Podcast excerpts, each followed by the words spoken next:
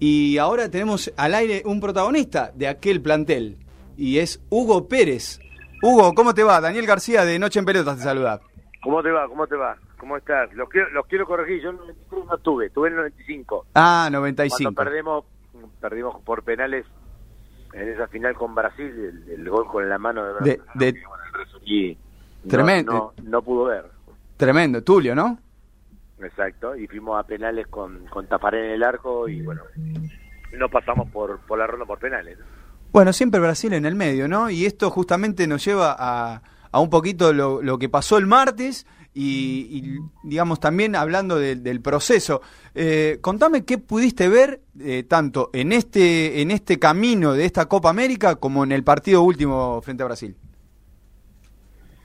A, ver, eh, yo creo que, que, allá de la Copa América es un proceso muchísimo más largo de, bastantes campeonatos, de torneos mundiales que, que venimos eh, medianamente eh, viendo, analizando y, hablando de ello eh, con esta generación dorada que nos tocó vivir, que lamentablemente, bueno, tuvo la suerte de, de darnos lo que lo que por ahí nosotros esperábamos, que era no sé si varios triunfos, pero sí muchas alegrías, buen juego, eh, expectativas, que, que lamentablemente, bueno, algunas fueron cumplidas, otras no, pero que no logramos ningún objetivo con una selección donde quiero, quiero más allá de esta, de esta, de esta crítica, que no es crítica porque es realmente lo que se dio, no dejar de, de, reconocer el rendimiento y, las condiciones futbolísticas de, de, los jugadores de la selección, ¿no? De, Agüero, de, de, María, de, de, de, Leonel, de, muchos jugadores que vienen del extranjero y que han abierto las puertas a ese mercado, pero lamentablemente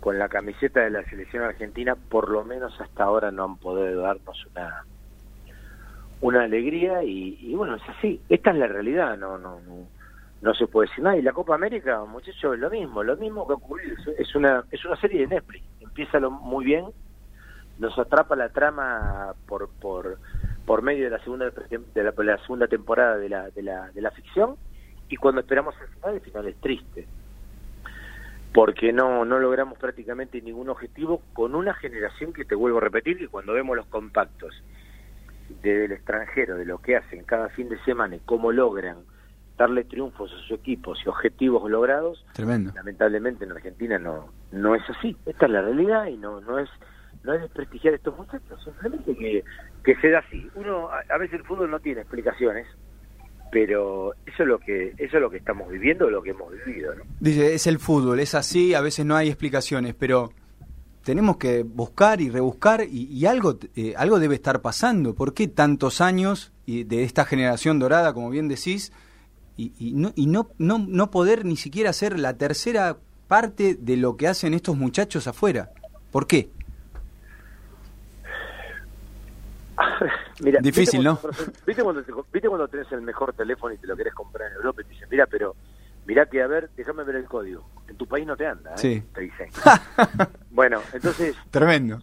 Yo no sé, no sé, no sé qué, qué, qué inspiración, qué inspiración eh, toman con respecto a la selección, ¿qué, qué diferencias hay con sus equipos. Porque ni siquiera es, perdóname, ni siquiera es Messi y Agüero, que digamos son los dos los dos más crack que tenemos en el, en el plantel. No, por supuesto, es un general, es un general, no, no, no, nadie puede echarle la culpa particularmente a ellos, y aparte estoy remarcando que estamos hablando del mejor jugador del mundo, sin duda. Sin duda. Sin duda alguna, el mejor jugador del mundo, pero eso no significa que uno no vea, cuando viene en Argentina, el rendimiento que le vemos en, en, en, su club. A ver, ¿qué es una composición de equipo? ¿Qué es? Eh, eh, qué sé, algún peso extra que él tenga, no sé, no sé, pero a ver, muchachos, eh, cuando Agüero, cuando cuando Messi juega bien, juega bien y la rompe. Cuando Messi vomita, vomita. Cuando lo vemos todos, no es una cosa, no no se puede viralizar eh, sin que gran parte de, la opinión pública vean, vean ustedes que son críticos o, o que o que son periodistas y lo ven, nosotros que somos jugadores que lo vemos y lo tratamos de decir con el mayor respeto posible, claro. pero es la realidad, nadie, nadie, nadie puede decir que, que hemos visto los rendimientos que hemos visto de los mismos futbolistas de los nombres que yo te dije y algunos más, que el que dan en sus equipos. Esta es la realidad. Ahora, después vos me decís, ¿qué es? Y no sé, yo creo que el fútbol argentino se tiene que reestructurar en, su totalidad, desde los clubes de fútbol hasta hasta la Asociación del Fútbol Argentino. Acá en este país no hay reglas. No hay reglas en el fútbol argentino, no hay reglas. Hoy te hace rato, hace rato. No, no, por supuesto, por supuesto. Pero parece que nunca es el final para pegar el salto, nunca es el piso, nunca es el subsuelo, nunca es el, tercer piso del infierno, nunca.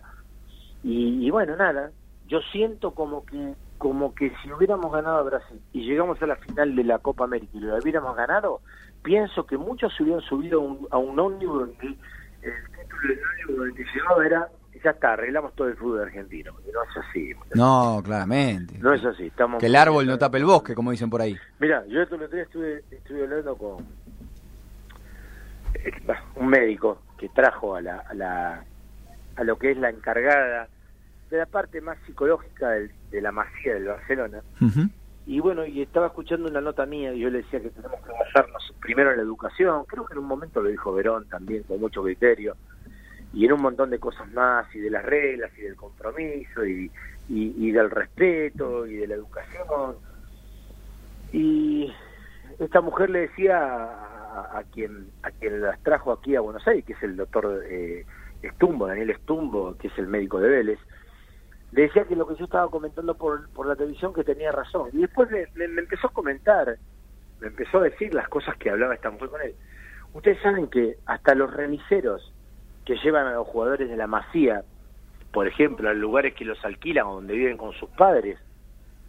Eh, los remiseros son llamados a una cita donde la persona que los llama le dice qué tienen que hablar con el jugador, qué temas tienen que tocar con el jugador y qué temas no tienen que tocar con el jugador y que hablen de esto con el jugador y que le digan esto al jugador cuando lo llevan en el, en el remis, haya llamado por ahí de otra manera. Entonces, estamos muy lejos, muchachos. Mientras en el fútbol mundial están levantando alfombras en las plateas, nosotros estamos haciendo cemento al costado de la cancha.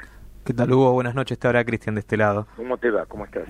Eh, si sabes que yo justamente iba a ir para ese lado, que esto ya nos ha pasado, ¿no? En épocas anteriores hemos ido a Mundial, estudiando, ¿no? El Mundial de Suecia, donde creíamos que con el talento solo alcanzaba y nos hemos vuelto con la ah. cola entre las piernas, ¿no? Ah. Y es verdad, eh, todo el mundo está evolucionando desde el juego, desde la preparación, y Argentina parece que se queda solamente en el talento.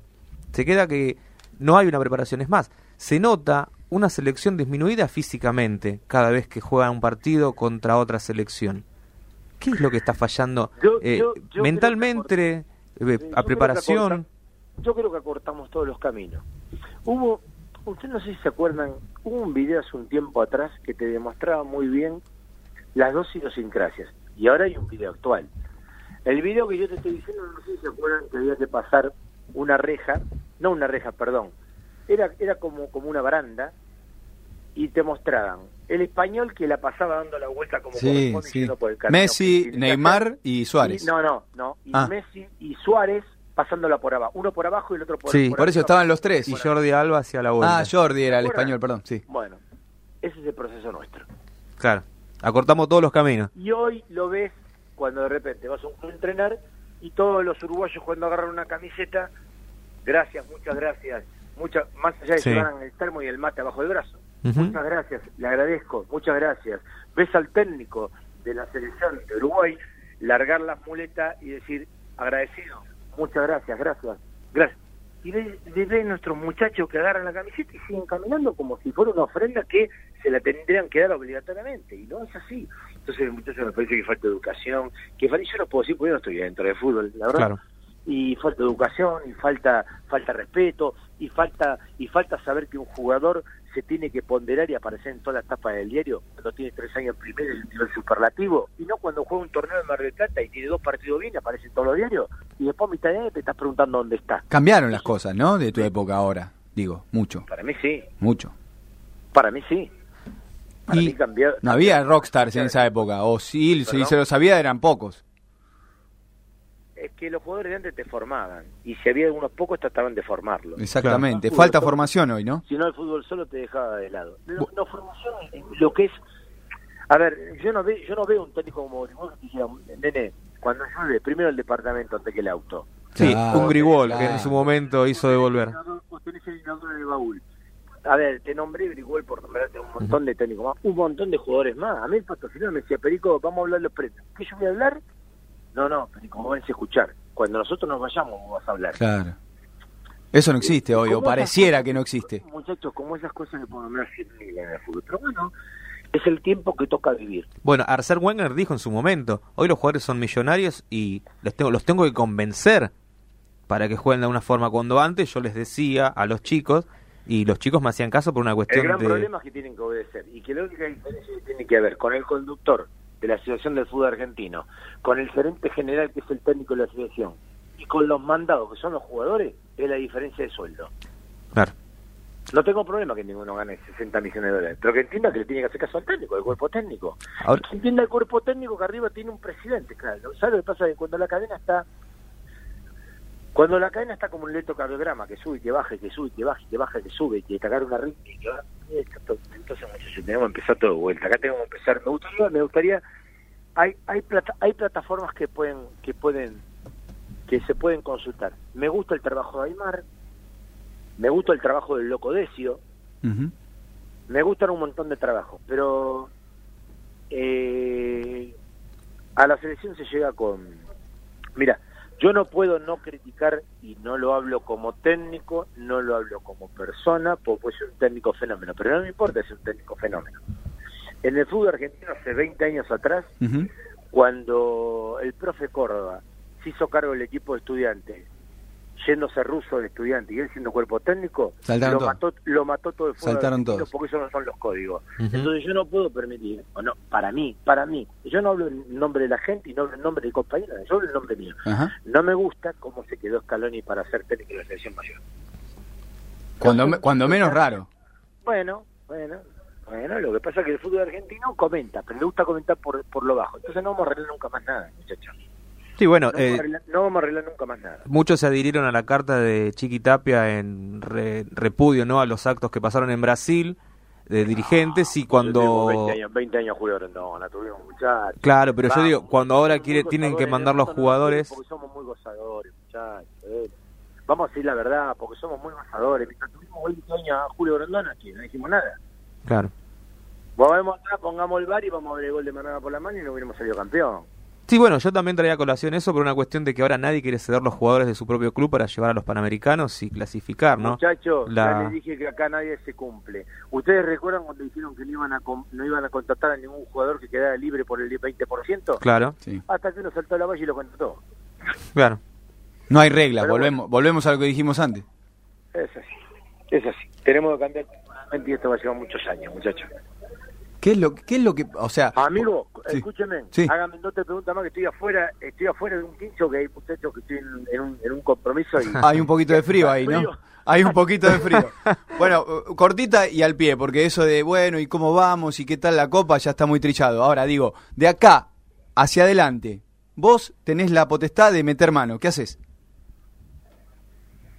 Yo trato de definir si realmente no quiero a este técnico, no estoy diciendo, a ver, quiero decir, claro, estoy diciendo si consideran que el trabajo no es el que quieren, yo ya di mi opinión de cómo llegó. Yo no estoy hablando de que sea ni bueno ni malo, yo di mi opinión de cómo llegó a este lugar. Entonces digo, si creen que el trabajo es bueno, perfecto, muchachos. ¿Creen que es bueno? Y denle cuatro años, pero que miren si, gana la, si no gana la próxima Copa América se va. Claro. Denle cuatro años de contrato. O denle ocho años de contrato, o vayan a buscar a alguien que crean que es el que puede manejar la selección argentina y den ocho años de contrato. Y yo lo que voy a poner en contacto que si lo echas tienes que pagar 100 millones de dólares, cosa que no lo echen.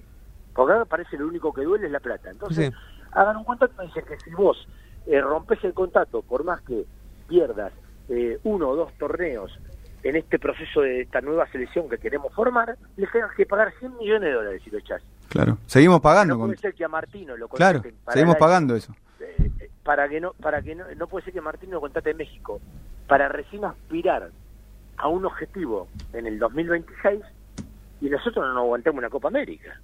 Y allá en Perú lo mismo, ¿eh? Con Gareca. Y bueno. Es lo mismo. es lo que hay, es lo que hay. La última, la última. Sí. ¿La figura de Menotti? Eh, yo creo que hay que yo creo que hay que darle darle al fútbol nuevas ideas escuchar a los que más saben pero me gustaría más como consultor de la AFA que como secretario para estar todos los días ahí tener que ir todos los días donde juega la selección falta un poco ser consultor faltó un poco de presencia decís no yo digo lo que digo que me parece que tendría que ser consultor un consultor los médicos cuando llegan a su máximo objetivo pasan a ser consultores. Claro. Cuando no entienden de alguna patología de un enfermo, lo consultan a él como última instancia. Claro. Perico, te agradecemos el tiempo, sé que estás ahí tomando un poquito de frío y estos minutos en Noche en Pelota muy jugoso como siempre. Sí, en pelota, sí, así me Te mandamos un abrazo grande y gracias por el tiempo. Un abrazo. Ahí pasaba Hugo Perico Pérez.